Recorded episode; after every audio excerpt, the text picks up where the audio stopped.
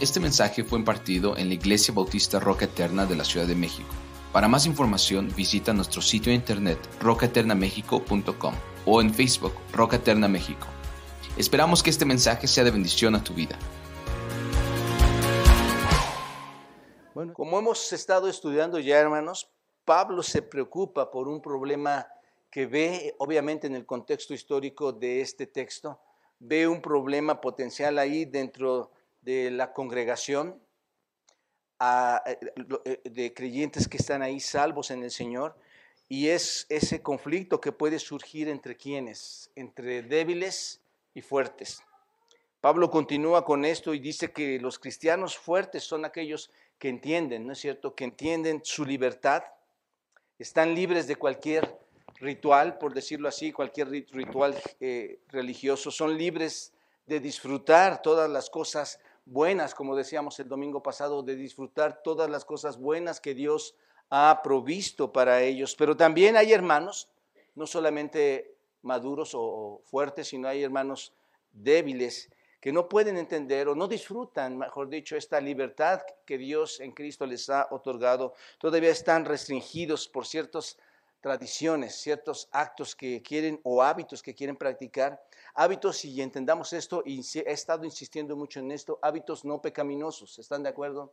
Todo lo quieren hacer para la gloria de Dios. Algunas cosas en sus vidas las quieren seguir practicando de sus vidas pasadas, las quieren seguir disfrutando y se aferran, hermanos, para, para seguir eh, eh, haciéndolas y les dificulta el llevar estos actos al presente, les dificulta a ellos disfrutar de esta libertad. Ahora bien, recuerden que hacer el mal está bien o está mal.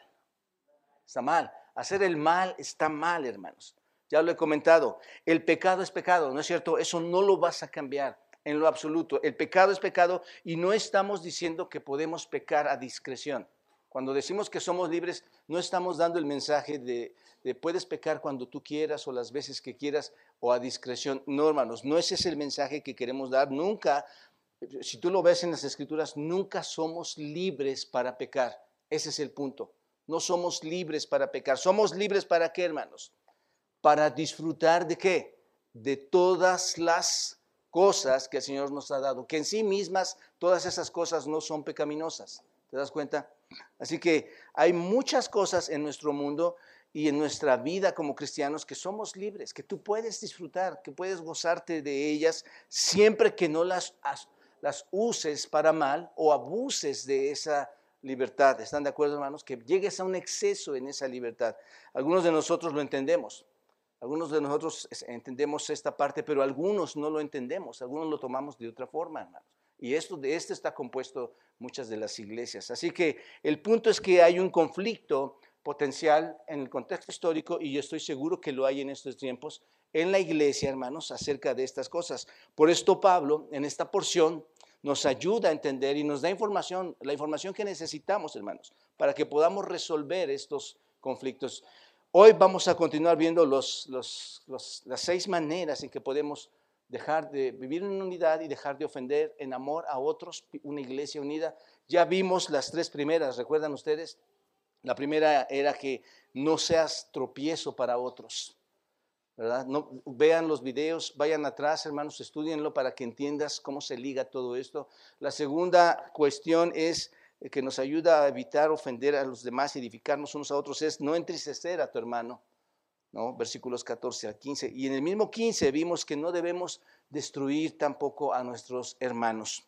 Ahora permítanme darles los últimos tres que faltan. Son muy parecidos, decía yo, realmente a lo que hemos estado estudiando y los vamos a ver aquí, hermanos. Pero la cuarta manera en que podemos evitar ofender y edificarnos unos a otros es no que no te calumnien o difamen. Esto es, que no te calumnien a ti o a mí si eres maduro, que no te difamen, que tu testimonio no sea perdido por lo que haces, que tu testimonio no se vea eh, eso bajado por tu libertad. ¿Te das cuenta? Este es el asunto, hermanos. Versículos 16 al 19, vamos a tomarlos todos rápidamente. Dice, no sea pues vituperiado vuestro bien, porque el reino de Dios no es comida ni bebida, sino justicia, paz y gozo en el Espíritu Santo, porque el que no, eh, porque el que en esto sirve a Cristo agrada a Dios y es aprobado por los hombres, así que sigamos lo que contribuye a la paz y a la mutua edificación.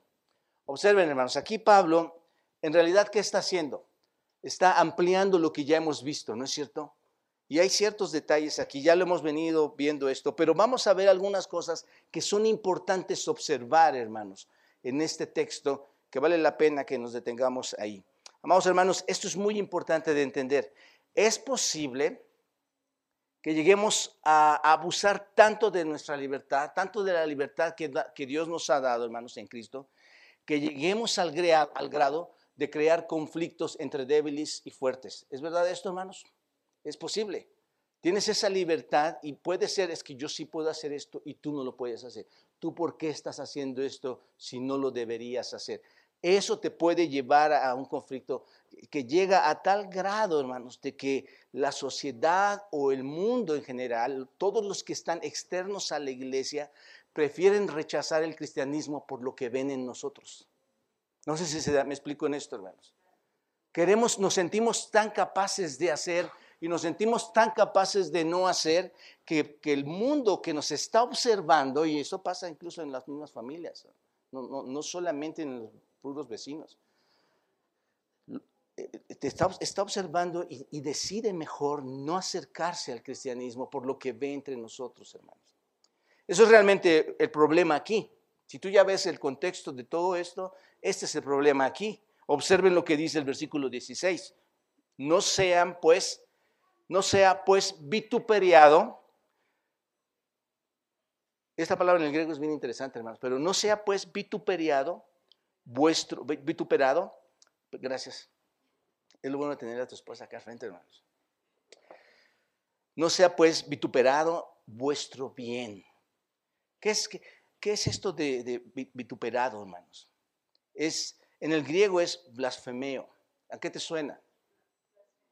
Que no sea blasfemado, calumniado, eh, difamado. Eso es lo que significa, ¿no es cierto? Esa es la idea aquí. No sea tu bien blasfemado, que no se calumnie tu bien.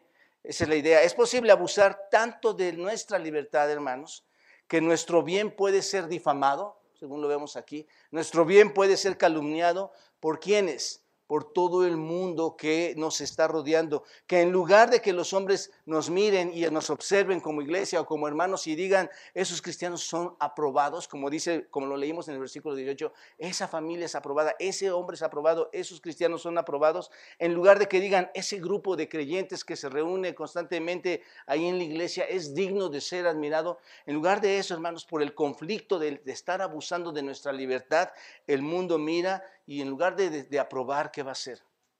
Va a desaprobar lo que, ve a sus ojos, ¿no es cierto? Así que ahora, una observación, hermanos, aquí, cuando Pablo menciona la palabra hombres, versículo 18, cuando va, menciona, viene al final del versículo 18, se refiere a los hombres en general, hermanos, 18, porque el que en esto sirve a Cristo agrada a Dios y a quienes, y es aprobado por los hombres. ¿A quién se está haciendo referencia? El versículo se refiere a los hombres en general. Pablo no está hablando de un hermano, hermanos. Eso es importante entenderlo. Aquí no, eh, porque si hablara de un hermano, ¿qué diría? Hermano, ¿no es cierto? Diría un hermano. Esto es importante entenderlo porque está hablando del mundo que nos está aquí, hermanos, observando. Eso es importante, hermano. Los hombres del mundo, incrédulos, te están observando, ¿no es cierto? Este, y, y, si nos, y si nos están observando, hermanos, algo tenemos que hacer, ¿no es cierto? Es muy importante que dejemos de lado nuestras libertades para el bien de ellos. Es muy importante nuestro comportamiento para el bien de ellos. Primera de Pedro, vayan todos, Primera de Pedro capítulo 2, versículo 15. Primera de Pedro capítulo 2, versículo 15. Observen lo que dice ahí. Todos ahí, hermanos, ¿lo tienen?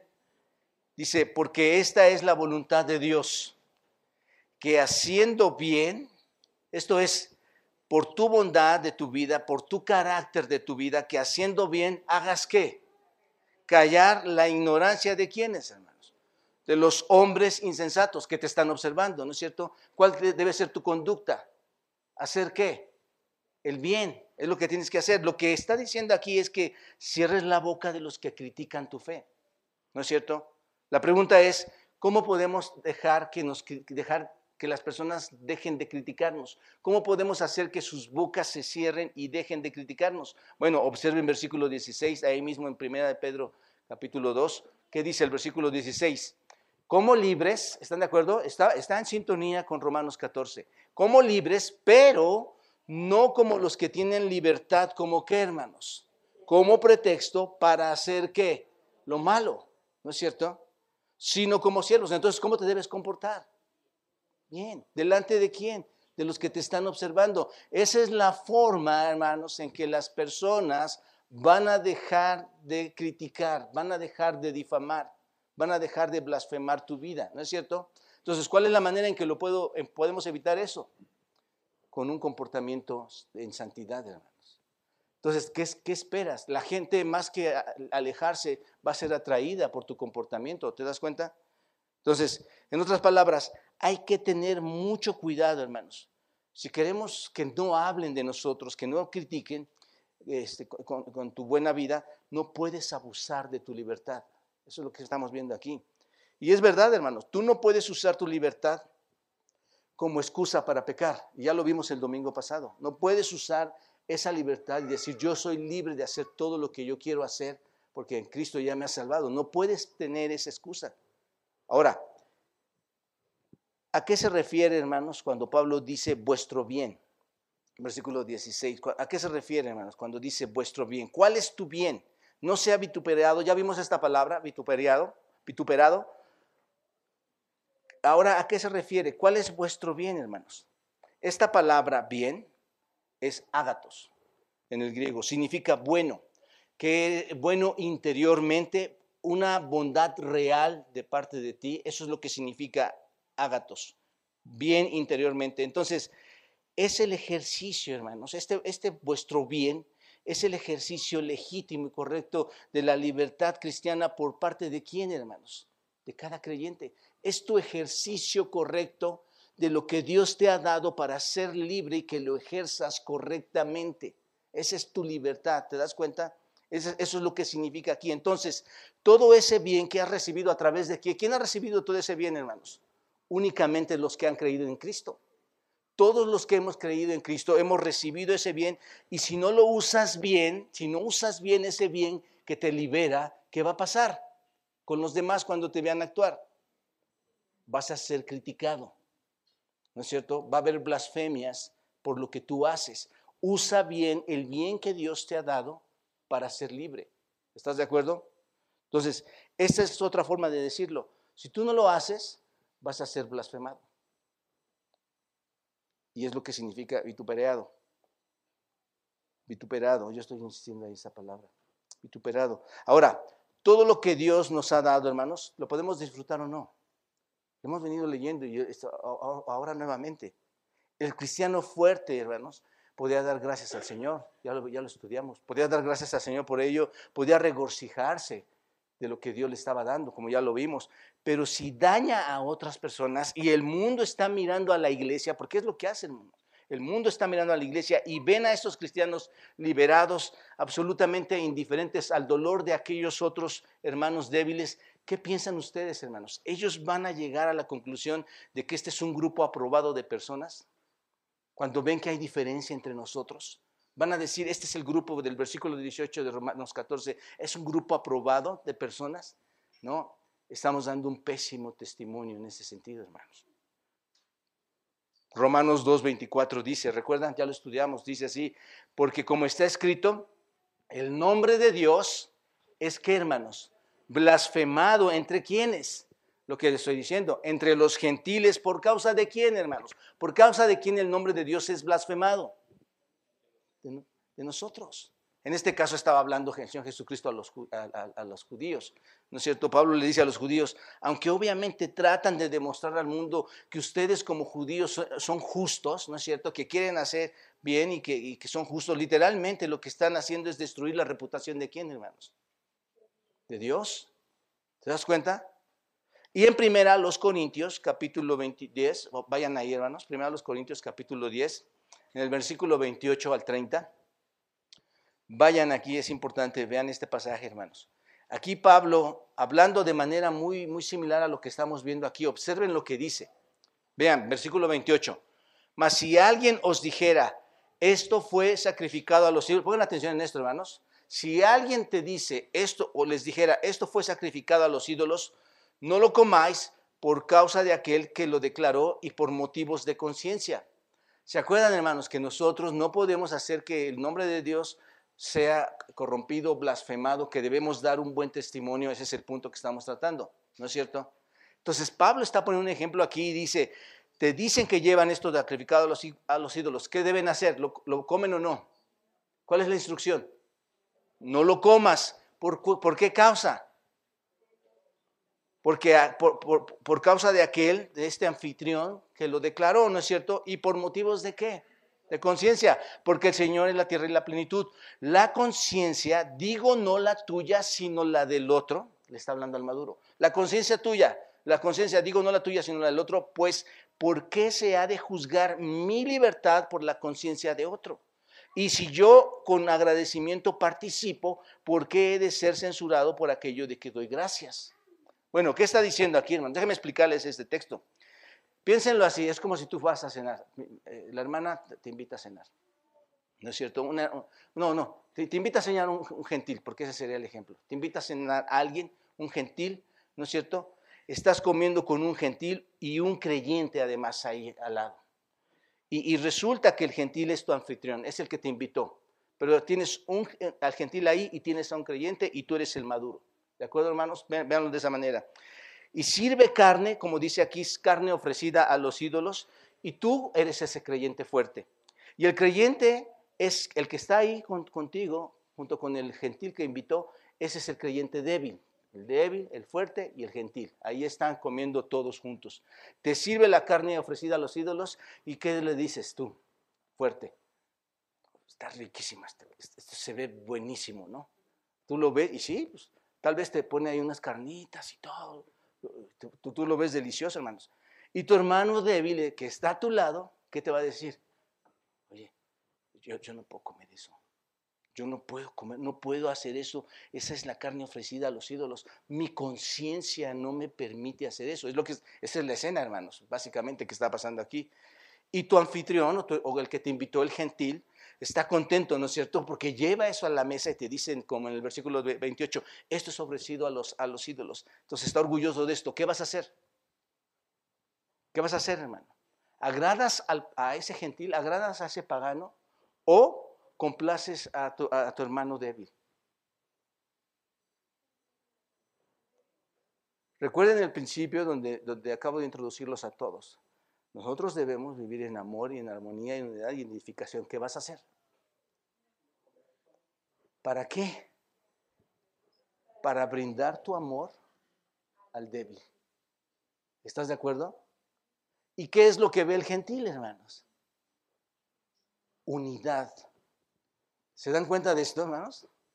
Es, eso es lo que Pablo está diciendo aquí. La respuesta es, tú, tú, si vas a ofenderlo, bueno, ofendes al pagano.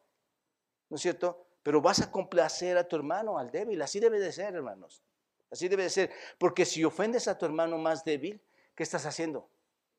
Estás desacreditando el amor de la unidad de Cristo en la iglesia, entre los hermanos. Estás haciendo que haya un parteaguas. No sé si me explico en esto, hermanos. Si ofendes al gentil con el fin de demostrar el amor al débil, ¿no es cierto? ¿Qué estás haciendo? Estás dando un profundo testimonio a ese gentil de que amas a tu hermano. ¿Te das cuenta de esto? Es impresionante, hermanos. ¿Están de acuerdo en esto? O, dices, no me importa esta persona, yo le entro. No, ¿te das cuenta? Es muy importante, hermano. Entonces, ese es el tipo de, agrupación en que la mayoría de los gentiles quisieran pertenecer. Ese es el tipo de iglesia a la que las personas querían, eh, quisieran asociarse, ¿no es cierto? ¿Por qué? Porque hay gente que se preocupa lo suficiente por quién, por los demás, cuando la gente entre a la iglesia, hermanos, tienen que ver que yo me preocupo por ella, por ella, y tú te preocupas por mí. E, ese testimonio que tú vas a dar va a hacer que la gente llegue realmente. ¿Te das cuenta? Así que el gentil lo único que va a ver, hermanos, es el amor, es el cuidado a ese compañero que tú tienes con el que estabas comiendo, ese compañero cristiano. Así que lo que Pablo está diciendo ahora aquí en Romanos 14, hermanos, es que no pierdas qué? Tu testimonio, para que no qué? No te blasfemen. ¿Te das cuenta?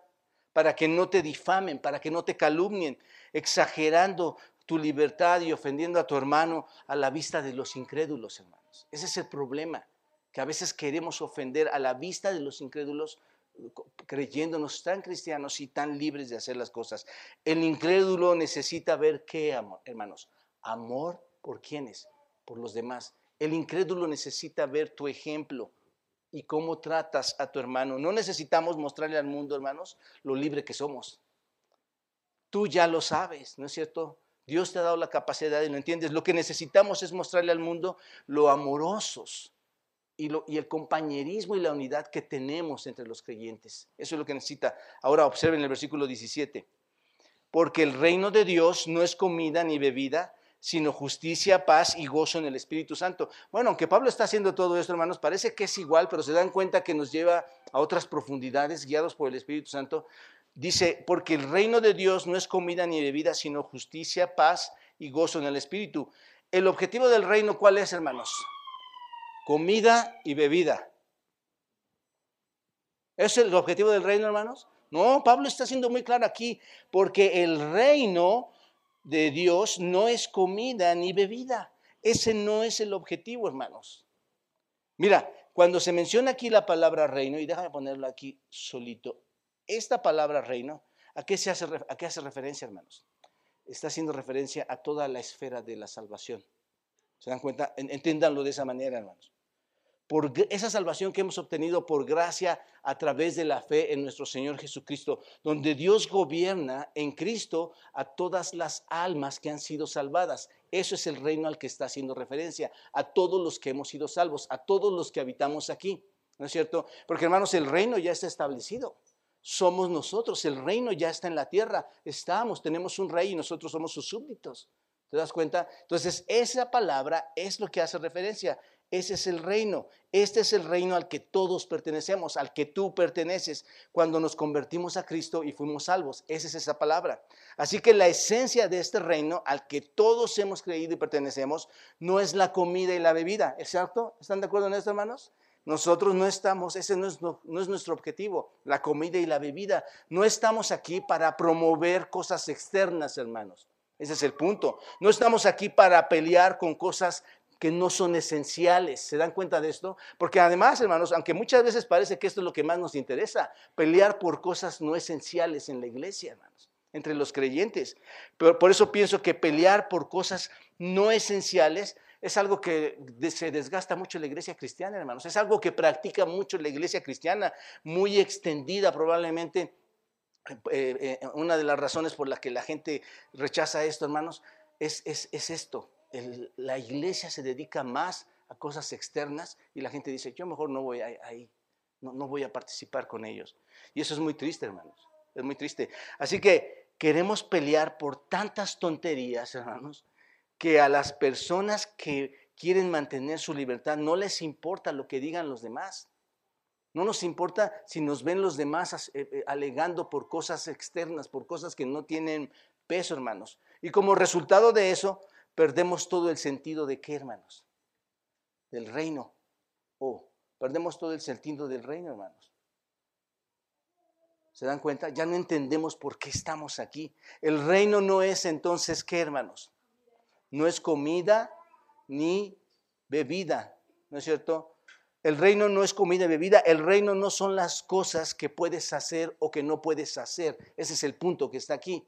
No es lo que sí puedo hacer como libre o maduro y no es lo que no puedo hacer como débil.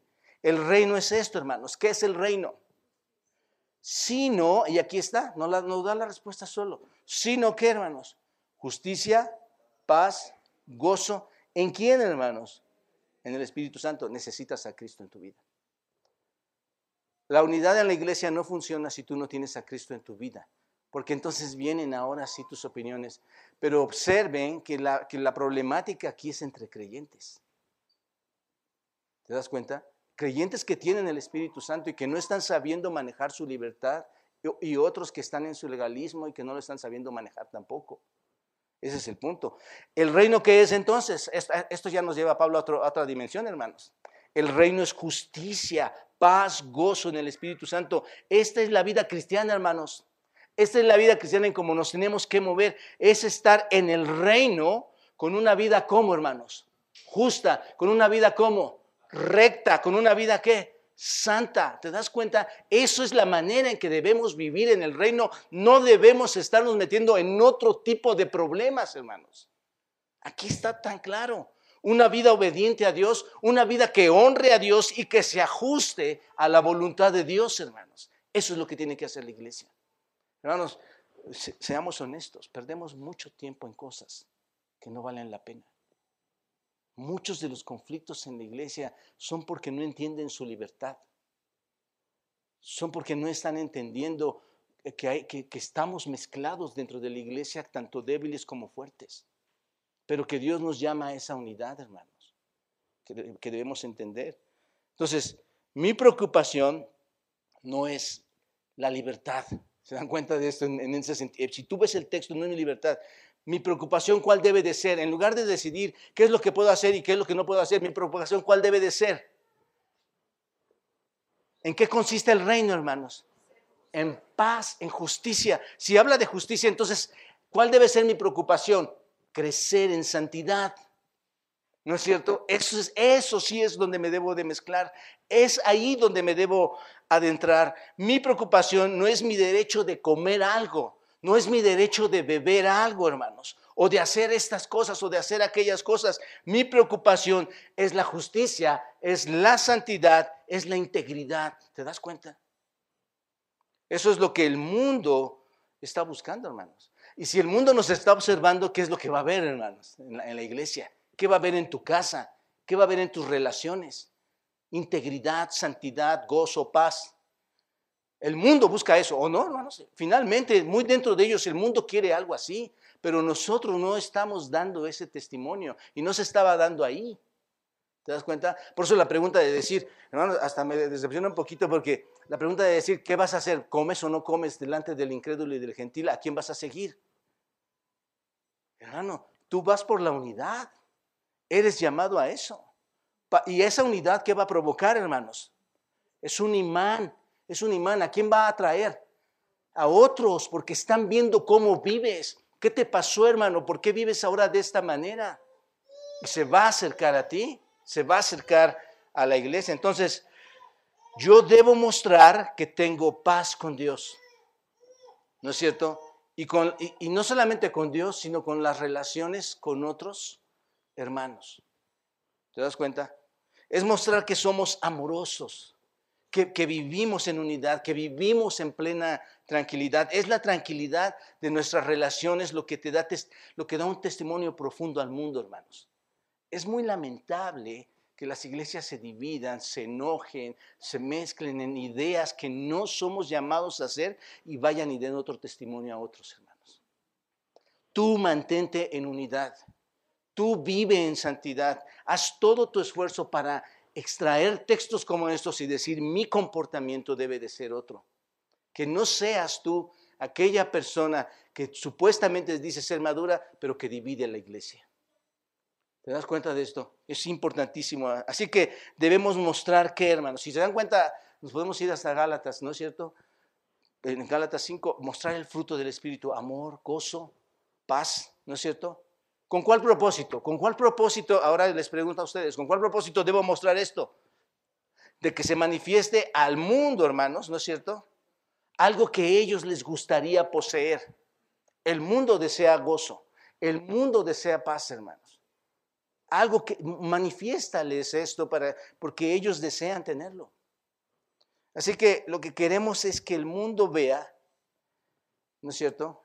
Gente justa que el mundo vea gente que está en paz, ¿no es cierto? Gente cuyas vidas están llenas de qué, hermanos? De gozo, de gozo. Hay veces que el cristiano parece el más débil. Le pasa cualquier cosa y está, está derribado, hermanos. Cero promesas, cero esperanza. No es cierto. El mundo tiene que ver una cosa diferente en ti y eso ocurre únicamente cuando has sido salvado en Cristo. ¿Te das cuenta? El punto es este, mis amados hermanos, es demostrar a un mundo que nos está observando que el reino no es la celebración de nuestros derechos, que el reino no es lo que yo pues, me, me merezco, ¿no es cierto? Sino que el reino es qué? Justicia, paz, gozo en el Espíritu. Por eso, hermanos, las personas no se pueden mover cuando no tienes a Cristo, porque es el Espíritu que te lleva a estos atributos. Necesitas a Cristo en tu vida. Y cuando el mundo ve nuestras vidas marcadas, hermanos, por este tipo de conceptos, por esta rectitud, cuando ven a una persona con verdadera integridad en la iglesia, ¿no es cierto? Porque pueden venir a la iglesia y decir, no, híjole, ahí está fulanito. Es el que robó, es el que insultó, es el que, el que difamó, es el que engañó. ¿No es cierto, hermanos? ¿Cómo está ahí? O es el que está haciendo esto, hermanos. Pero cuando ven a una persona con integridad, una persona con verdadera honestidad, una persona que habla la verdad, hermanos, que es buena, que es justa, que está llena de gozo, ese es un fuerte testimonio de la realidad de la realidad de lo que es el cristianismo, hermanos. Ese es el atractivo que puede llevar a un gentil a quién? A Cristo. ¿Te das cuenta? Eso me atrae para rendirme a los pies de Cristo. Yo vi en mi pastor, hermanos, algo diferente. Ese hombre tenía otra cosa. Yo quería eso. Me, atrajo su testimonio. ¿Te das cuenta? Por eso digo que, ¿qué es lo que atrae aquí a las personas? ¿Nuestro testimonio? E, es posible, hermanos. Ahora, observen versículo 18. Versículo 18. Porque el que en esto sirve a Cristo, ¿Qué, es esto, hermanos? El que en esto sirve a Cristo. ¿Qué es esto? El, lo acabamos de ver. En que en esto sirve a Cristo, ¿qué? Justicia, paz y gozo. En el, el, que, el que sirve en justicia, paz y gozo, ¿a quién? A Cristo. ¿Agrada a quién? ¡Wow! ¿Se dan cuenta de lo que está diciendo Pablo, hermanos? Entonces, la lógica inversa es, nunca vas a agradar a Dios con tus actos desagradables. Nunca vas a agradar a Dios separando a los hermanos, criticando a los hermanos, difamando a los hermanos. Nunca lo vas a agradar. Esto es lo que dice el texto, hermanos. Pero es necesario que haya que este gozo, esta justicia, y justicia, hermanos, es una cosa muy amplia, no la podemos desarrollar. Pero la justicia son todos los actos de conducta morales, eh, bondadosos, santificados por Dios, que te llevan a que le des toda la gloria a Él. ¿Te das cuenta? Hermanos, ¿no es lo que tú verdaderamente buscas como creyente? Tú buscas que todas estas cosas, esa paz, esa santidad, ese gozo, esa integridad esté aquí para agradar a Dios. ¿No es lo que tú buscas, no es lo que luchamos todo el tiempo, agradar a Dios, hermanos? Eso es realmente, lo aprendimos en Romanos capítulo 12, ¿no es cierto? Cuando decimos, así que hermanos, os ruego por las misericordias de Dios que presentéis qué? Vuestros cuerpos en qué? En sacrificio vivo, santo, agradable. ¿A quién, hermanos? A Dios, porque ese es que mi culto racional. No me conformo a este siglo, sino que me voy transformando por medio de esa renovación que la escritura hace en mi mente para que yo pueda comprobar que lo que Dios me ha dado en libertad, que soy libre en eso, yo pueda comprobar que la voluntad de Dios es perfecta y agradable, hermano. ¿Te das cuenta?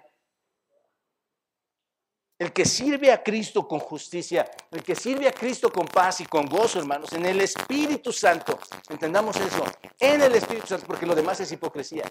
El que sirve a Cristo con paz, gozo y, santidad al Señor, agrada a Dios. Es lo que dice, es aceptable a Dios. Y no solo esto, no solo esto, es aprobado, delante de quién también. Los hombres. Los hombres. ¿Te das cuenta? ¿Te das cuenta? El gentil va a decir, el gentil va a decir mira, no comió, no comió porque tenía que ayudó a su hermano, a su hermano en su fe. ¿Te das cuenta de esto? ¿Te das cuenta de esto, hermanos? Y ese gentil, ese gentil que está enojarse, que está diciendo, aprobando, aprobando, ¿no es cierto? Tu testimonio, testimonio, no fue bajado, su testimonio, testimonio, no fue difamado. Ahora, esta palabra aprobar, aprobar, hermanos. Porque el que, el que en Cristo, esto, porque el que en Cristo sirve, a, en esto sirve a Cristo, agrada a Dios, y esto es aprobado. Dokimos. Dokimos en el griego, aprobado, significa ser, eres aprobado después de una exhaustiva examinación de ti. Porque tú no apruebas algo, tú no vas al mercado y dices, "Eh, está bueno. ¿Qué haces? Volteas, ¿no es cierto? Y lo apruebas. Eso es lo que significa aprobado. Una exhaustiva examinación minuciosa de ti. Entonces, piénsenlo, hermanos. Y es aprobado por los hombres. Si estamos bajo la observación, por eso les decía que la palabra hombre es importante. No estamos bajo la observación de los hermanos, porque no es el tema aquí. Estamos bajo la observación de quién?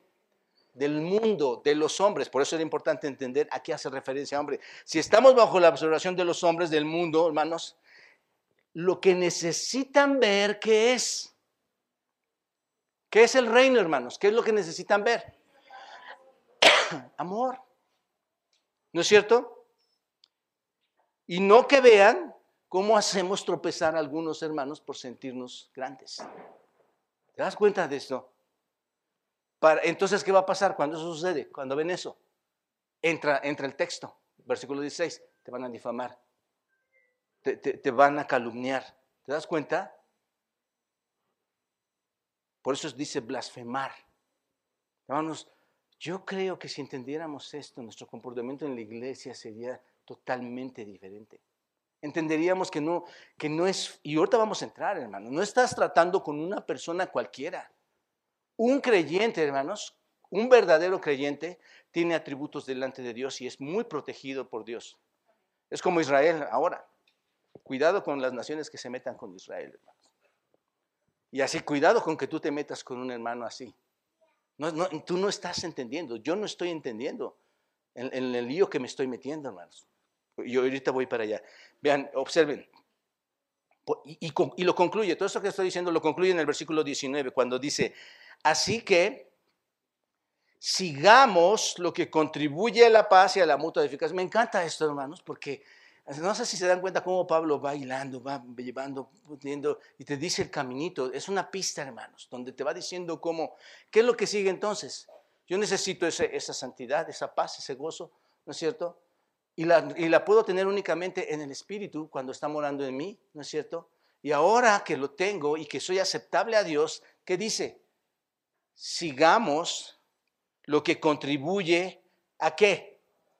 Entonces, observen, sigamos lo que contribuye a la paz y a la mutua edificación. Esta palabra, sigamos, dioko en, el griego, hermanos, significa perseguir, esforzarse. Entonces, piénsalo. Así que esfuércense.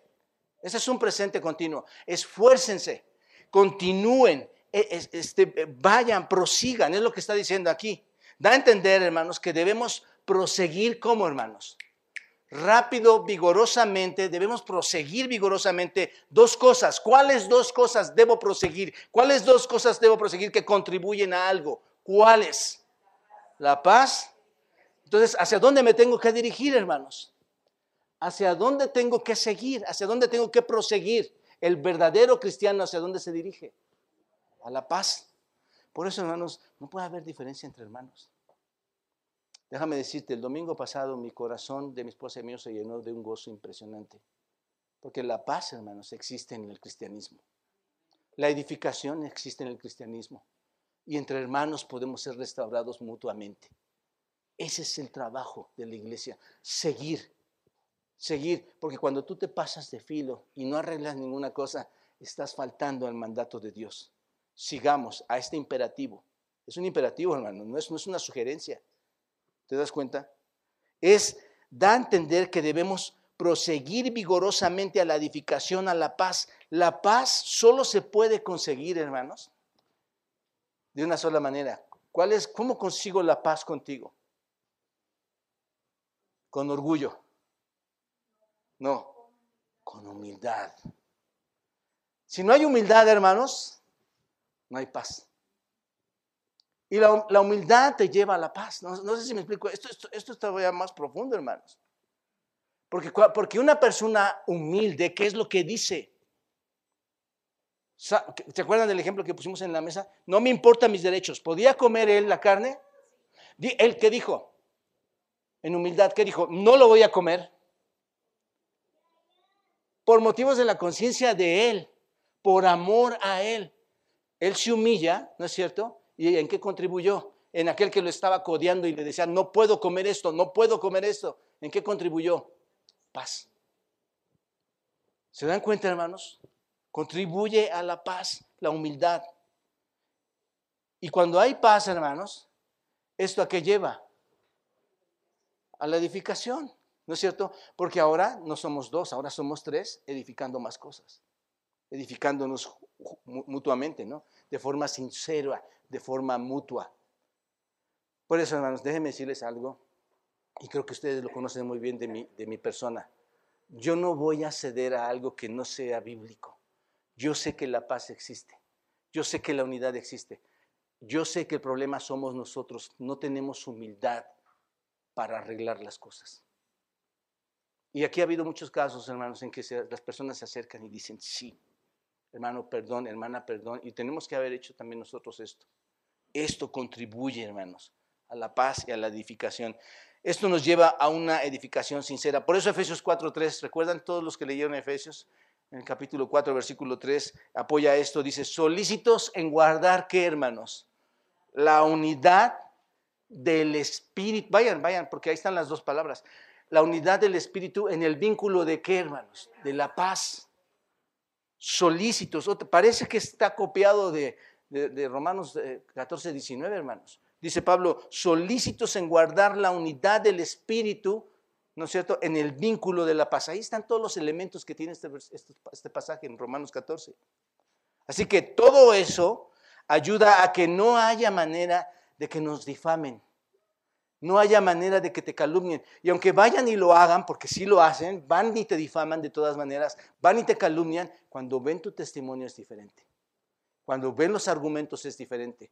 Cuando los hechos muestran otra cosa es diferente, hermanos. Por eso saben, yo no tengo temor de eso, hermanos, porque sé que la verdad es única.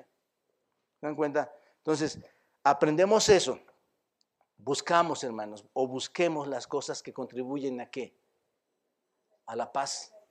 A la paz. Si, si vamos a buscar eso, entonces, ¿qué debemos hacer hoy, hermanos? Si tú te encuentras a un hermano, a un compañero débil o a un compañero eh, este, fuerte, hermanos, y, aquí entran también los matrimonios, hermanos.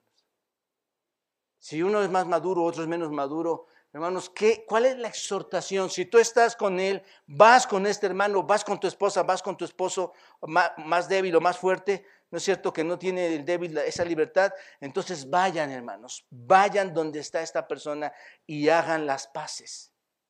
Eso es lo que está, ese es el, ese es el mensaje. Vayamos y hagamos las paces y no hagamos alarde de nuestra libertad, hermanos sino que el propósito sea ir por la paz.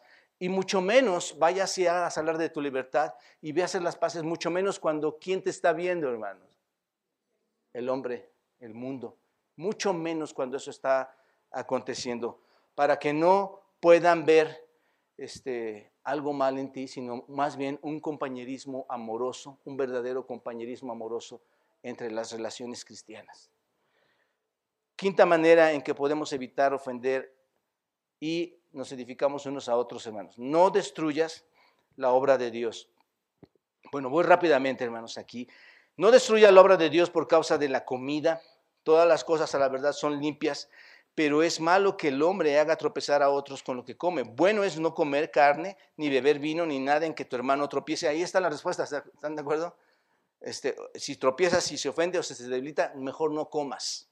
¿no es cierto? Creo que ustedes ya podrían este, interpretar este texto fácilmente, hermanos. Porque básicamente, cuando haces que un hermano se ofenda, ¿qué estás haciendo, hermano?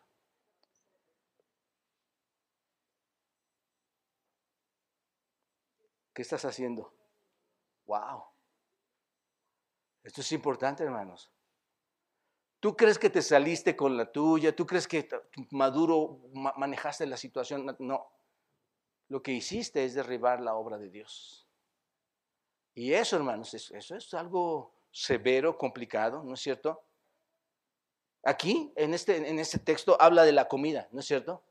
Pero puede ser cualquier cosa que contribuya a destruir la obra de Dios, no solamente la comida, cualquier acto externo que tú sientas libertad de hacer puede destruir la obra de Dios si no lo haces correctamente. Aquí tiene la idea, hermanos, de ofender al judío, piénsenlo, en ese contexto histórico, y no solo al judío, también a, los gentiles, a, a, los paganos, en comida que se ofrecía a quienes, a los ídolos, ¿no es cierto? Pero es solo simbólico de algo, hermanos. Nosotros lo podemos manejar así. No destruyas con comida la obra de Dios. Esto es, no destruyas con otras cosas la obra de Dios. Ahora, eso es algo maravilloso, hermanos, porque nos podemos quedar ahí. No destruya la obra de Dios, pero esta declaración es maravillosa porque dice que cada creyente, incluso débiles o fuertes, ¿qué es, hermanos? Cada creyente, ¿qué es? Me voy a salir y ya no voy a predicar. Cada creyente, ¿qué es, hermanos? Tú eres una obra de Dios. Dios está trabajando contigo, ¿no es cierto? El alfarero está trabajando contigo. Esto es, esto es impresionante, hermanos, que Dios está actuando en ti. ¿No es cierto? En cualquier, seas débil o creyente, esa es una obra de Dios. ¿Recuerdan lo que dice Efesios 2.10? Porque somos hechura suya, creados en Cristo Jesús. ¿Para qué, hermanos?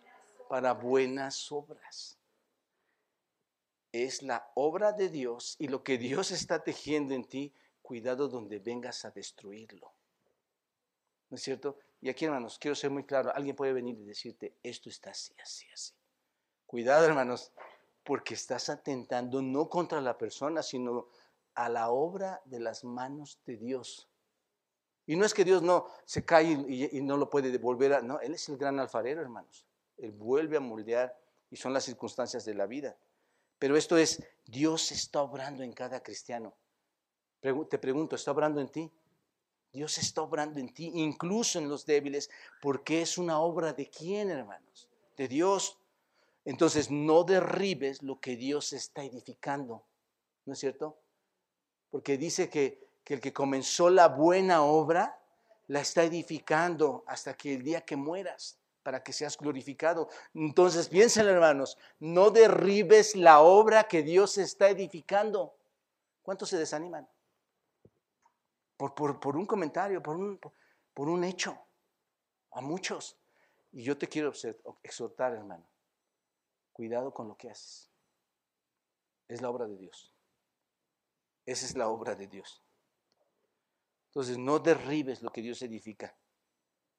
Algunas personas están orgullosas por, sentirse más capaces, sentirse más libres, orgullosas, que, que, encuentran a una persona que es menos capaz, o por decirlo aquí, débil, que está eh, eh, eh, inmersa en su legalismo, y en lugar de edificarlos, ¿qué hacen, hermanos? Los derriban, los destruyen, ¿no es cierto? Pero es la obra de Dios la que están derribando. Ese es el punto que quiero que observen, hermanos. Ahora, el imperativo aquí, ¿cuál es, hermanos? No destruyas. Ese es un imperativo, hermanos. No destruyas. Indica que es un indicativo presente continuo. Indica, tú estás destruyendo. Entonces, ¿qué indica? ¿Qué es lo que indica? No, no destruyas. Que dejes de destruir. Deja de hacer eso que estás haciendo. Eso es lo que estás diciendo aquí, hermanos. Es algo que se debe de hacer ahora y de inmediato. Tú no estás tratando, insisto hermanos, con un hombre cualquiera. Tú no estás tratando con la hermana, con el hermano, con el hermano. Tú no estás tratando con cualquier persona. Estás tratando con un hombre que según el versículo 15 es alguien por quien Cristo murió. Piénsalo de esta manera. Es, estás, estás, estás tratando de derribar a alguien porque en Cristo murió. Estás tratando con un hombre que es parte de qué, según el versículo 17, hermanos. Es parte del reino, ¿no es cierto? Es alguien que tiene al Espíritu Santo en su vida como morada. Y ahora dice en ese versículo, hermanos, que estás tratando con alguien que es la obra de quién. ¿Te das cuenta? No estás tratando con, con, menganito o fulanito, estás tratando con alguien que pertenece al reino, con alguien que Dios está tratando, con alguien donde vive el Espíritu Santo. Hermanos, tenemos que ser capaces de ver estas verdades para entender que nuestra vida cristiana a veces en la iglesia no es la correcta. Yo creo, hermanos, si ves esta Biblia aquí y ves este púlpito aquí, ¿tú vendrías y lo, y lo destruirías? ¿Por qué? Una Biblia, ¿por qué? ¿Te pondrías a arrancar hojas? ¿Por qué? ¿Hay algo de significado en eso, hermanos? Digo, pararte detrás de un púlpito tiene una historia tremenda, hermanos es la reverencia y la santidad ante un Dios donde se va a exponer la majestad de su palabra. Y una Biblia, hermanos, es donde tienes el contenido de la mente de Dios revelada a los hombres. ¿Vas a venir a destruirla? Entonces, ¿por qué vamos a destruir a un hombre que Dios está tejiendo, hermanos? ¿Por qué vamos a destruir un hombre donde está su morada el Espíritu Santo? ¿Por qué vamos a destruir un hombre que pertenece al reino? ¿Te das cuenta de lo equivocado que estamos? Por eso es, mejor no contribuir a escuchar o a participar en las cosas externas que te llegan o te dicen. Porque también hay, hay ese tipo de contribución de las personas que quieren derribar. Ahora, este mismo versículo 20, hermano, nos recuerda que todas las cosas son qué? Todas las cosas son puras, limpias. Todas las cosas son limpias, ¿no es cierto? Ya hablamos de eso, hermanos. Vayan a los videos, ya lo hablamos. Pero el punto es que todas las cosas que son puras, ¿son qué, hermanos? Puras, son limpias. No, no el pecado. No, esto no es puro, el pecado no es puro. Son todas las cosas, no las cuestiones pecaminosas, son todas las cosas limpias, son todas puras. Pero es malo cuando el que ejerce o los que ejercemos esa libertad, hermanos, dañamos a quién? A otros, afligimos a otros. ¿Quiénes esos otros? Hermanos, son hermanos. ¿Te das cuenta?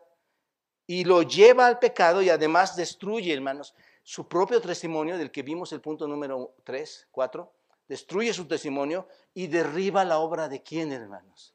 Es, es todo un efecto tremendo cuando caes en todo esto, hermanos. Este creyente está haciendo mal, aunque en sí mismo no esté mal. ¿Te das cuenta? ¿Lo, pueden ver, hermanos, esto? Ok, mira, todas las cosas son puras, pero se vuelven malas si haces que alguien más tropiece, o se sienta ofendido, o se sienta afligido, o se sienta devastado. Ahí es donde está mal. ¿Me explico, hermanos?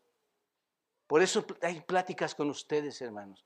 No es que platicamos para ver nuestra experiencia y nuestro propio conocimiento, todo extraído de la escritura, para poder tener una iglesia eficaz, hermanos. Una iglesia que esté viviendo en unidad y dando gloria a Dios. Así que estás derribando la obra de Dios y esto es muy grave. Velo de esta manera. Estás manipulando a alguien por quien Cristo murió. Estás manipulando a alguien en quien mora el Espíritu Santo y que es miembro del reino. ¿De acuerdo, hermanos? Quédense con eso. Quédense con eso. Por esta razón Pablo dice, todos ahí, primero a los Corintios 8:13. Por eso habla Pablo esto, hermanos. Primero a los Corintios 8:13 y lo asienta muy bien aquí. ¿Lo tienen? Por lo cual, si la comida o y ahí pueden la comida es el principio y la verdad esencial aquí. Pero ustedes pueden hacer todas las aplicaciones externas que quieran en la que en la cual puedan ser tropiezo a los hermanos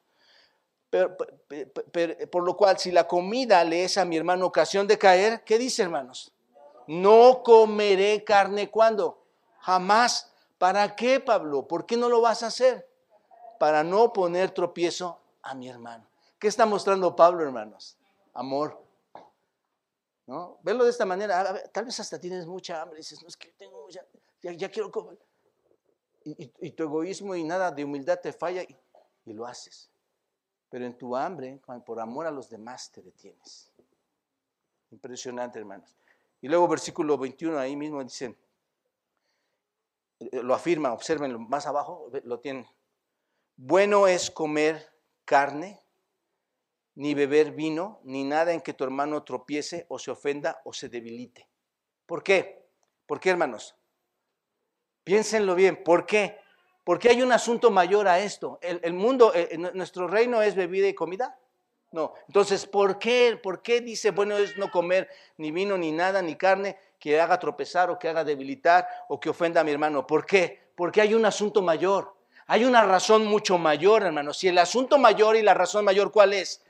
La justicia, la paz y el gozo. Ese es el asunto mayor. Por esa razón, hermanos. Esa justicia, paz y gozo, ¿en quién? en el Espíritu Santo. ¿Te das cuenta? Versículo 17. Así que, por lo tanto, hermanos, el llamado a construir es muy claro. No destruyas la obra de Dios. Y número tres, a fin que me queda media hora, hermanos, todavía. Finalmente, hermanos, la sexta manera en que podemos evitar, no hagas alarde de tu libertad. ¿Cuántos decimos, no, es que no pasa nada, yo, soy creyente? ¿No? Eso no te hace pecar. Estamos hablando de cosas externas, pero observa lo que dice aquí. Tú tienes fe, tenla para contigo delante de Dios. A ver si nos atrevemos, hermanos, delante de Dios, a hacer lo que creemos que podemos hacer en nuestra libertad. Pero el asunto es este, tú tienes fe, tenla para contigo delante de Dios. Dichoso, bienaventurado el que no se condena a sí mismo en lo que aprueba. Pero el que duda, ahí está, ¿sí pueden ver a las dos personas aquí? Pero el que duda sobre lo que come es condenado porque no lo hace con fe y todo lo que no proviene de fe es pecado. Hermanos, realmente este es un punto muy simple de entender, hermanos. Observen el pensamiento, sigan lo que Pablo está diciendo aquí. Dice, cuando está terminando este punto, dice, ¿tienes fe? Observen, ¿tienes fe? En otras palabras, ¿tú eres fuerte? ¿E-, ¿Eres un hermano que entiende tu libertad? ¿Eres un hermano que entiende legítimamente tu libertad? Entonces, ¿qué haces? Si entiendes esa libertad, ¿qué le dice Pablo que haga? Tenla delante de quién, hermanos? De Dios. Con Dios, tú y Él. Tú lo que crees que es, verdad este, y, que, y, que, es extraído, obviamente, en la Escritura, hermanos, y las cosas externas internas, delante de Dios. ¿Quién? Tú y Dios. Si entiendes tu libertad y sabes que no estás atado a ninguna tradición pasada, a ninguna cosa legalista, e, e, excelente, lo haces muy bien. Pero tenlo entre quién entonces? Entre tú y Dios. ¿Entre tu hermano y tú? No, ¿entre quién? Entre tú y Dios. ¿Están de acuerdo, hermanos? Eso es lo que está diciendo. ¿Por qué? Porque bienaventurado es el que no se condena. Crino significa esta palabra, el que no se condena, el que no se juzga, velo de esta manera. Bienaventurado es el que no se juzga a sí mismo en lo que, en lo que permite o aprueba. No hagas que alguien tropiece y que su conciencia le acuse. Y le hagas a un creyente, lo hagas un creyente devastado o lo lleve al pecado. Y por otro lado, el versículo 23, observa, dice, el que duda es un cristiano débil, ¿no es cierto? Es el que está hablando ahí. El que duda es un cristiano débil. ¿Va a ser qué? Condenado si come. ¿Su conciencia qué le va a pasar? ¿Qué le va a, ¿Qué le va a decir? Lo va a condenar, ¿no es cierto? Su conciencia lo va a condenar porque él no cree que puede comer eso. Y todo lo que no es de, fe para él es qué? Pecado. Así que cristianos débiles no traten de imitar a los cristianos fuertes, ¿no es cierto? Hasta que realmente crean que es correcto. O, serán condenados por quién? Por su propia qué, Por su propia conciencia. Eso es lo que dice. Así que si eres fuerte, deja tu libertad a un lado y disfruta tu libertad ante quién. ¿Ante quién? Ante Dios disfrútala ante Dios, ¿no es cierto? Si no, te condenas a, ti mismo, te juzgas a ti mismo, es lo que significa aquí, por las cosas que estás haciendo y que no están causando y que están causando problemas a otros. Y si eres un cristiano débil, si crees que no puedes comer, no, comas. Eso es lo que está diciendo Pablo, no comas, porque lo que sucederá es que irás contra qué? Contra tu conciencia, ¿no es cierto? Y para ti será pecado lo que haces y te va a condenar, te, acusará de culpa, te quitará tu gozo por lo que estás haciendo. Entonces, el punto para concluir es que no hagas alarde de que conoces, de que eres libre. Disfrútalo delante de quién? De Dios y no abuses de ti mismo ni con creyentes este, más fuertes o más débiles. Ese es el asunto, hermanos. Concluyo aquí, hermanos. Podemos concluir con este versículo. Todos a 1 Corintios 10, versículo 31. Primero a los Corintios 10, 31, observa lo que dice aquí. Dice así, si pues coméis o bebéis o hacer otra cosa, hacerlo todo para qué? Para la gloria de Dios. Y ahí es más fácil identificar qué es lo que puedo y no puedo hacer, hermanos. Hacerlo todo para la gloria de Dios, no seas tropiezo ni a judíos, ni a gentiles, ni a la iglesia de Dios, como también yo en todas las cosas agrado a todos, no procurando mi propio beneficio, ahí tenemos un hombre humilde, ¿no es cierto? No procurando mi propio beneficio, sino el de los muchos, para que sean, ¿qué hermanos? Salvos. Escuchen bien esto, hermanos. El objetivo final de la unidad entre los creyentes fuertes, fuertes y débiles, el objetivo final es un profundo testimonio para que el mundo vea que nos llevamos bien y pueda producir en este mundo, ¿qué, hermanos? Salvación. ¿Se dan cuenta? Ese es el objetivo, hermanos. Somos llamados a, a dar testimonio para salvación de otros. Así que les invito, hermanos, a que reflexionemos en estos pasajes tan, tan importantes, impresionantes y que a, la vez parecen repetitivos, pero si ustedes se dan cuenta, hermanos, está conteniendo, contiene muchísimas cosas más que nos abren todavía más el panorama, porque el Espíritu, hermanos, así nos lo está revelando.